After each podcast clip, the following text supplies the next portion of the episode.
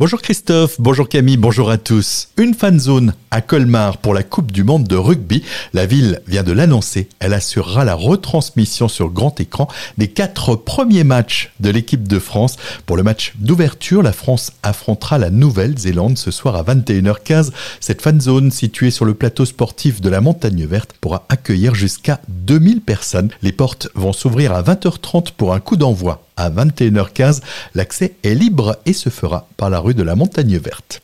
C'est maintenant officiel, le train de nuit Paris-Berlin passera bel et bien par Strasbourg et ce, dès l'ouverture de la ligne le 11 décembre prochain.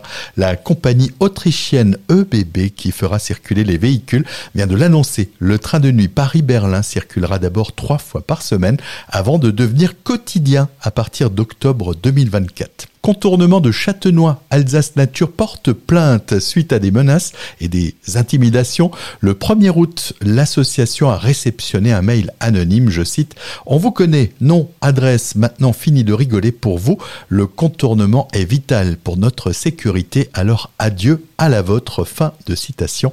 Pour Stéphane Giraud, le directeur d'Alsace Nature, la ligne rouge a été franchie. Par ailleurs, un bénévole de l'association Habitants Châtenois a lui aussi subi des intimidations. À noter que les deux parties, Alsace Nature et la collectivité européenne d'Alsace, poursuivent leur tentative de médiation sans avancée significative à ce jour. Rentrée scolaire, Marcel Boer, le maire de Célestat, lui aussi retrouvé le chemin des salles de classe hier à l'occasion de la visite de trois écoles de la ville dans la cité humaniste. Cette rentrée était particulièrement marquée par le bilinguisme. Le premier édile nous en explique les raisons. C'est un peu à, double titre que cette année est particulière. Déjà, je vais commencer par la classe immersive, hein, donc c'est une nouveauté puisqu'il n'y en a que quatre dans toute l'Alsace, dont Célestin. Il s'agit tout simplement d'une classe euh, de l'école maternelle, avec certes plusieurs niveaux, mais où sont enseignés l'alsacien, l'allemand et 25% de français. Ensuite, deuxième particularité cette année, puisqu'en 2020, dans le cadre d'une coopération éducative euh, transfrontalière, a été créé le réseau des écoles maternelles bilingues, qui s'appelle le réseau Élysée.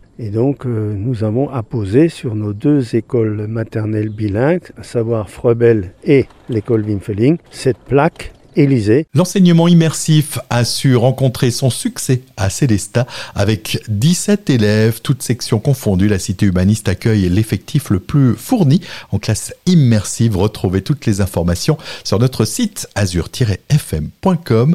Des propos recueillis par Solène Martin. Vitacité et Vita Santé, c'est à Bichevillers demain de 13h30 à 18h.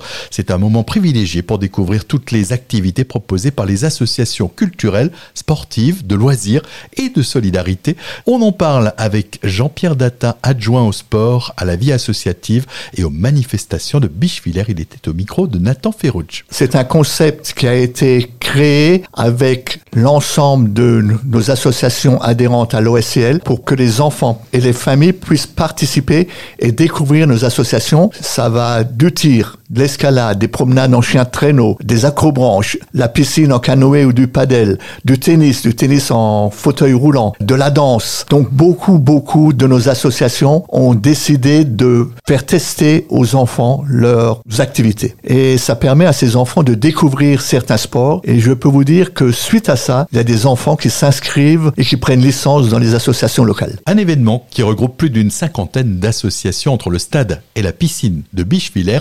Retrouvez toutes les informations sur le site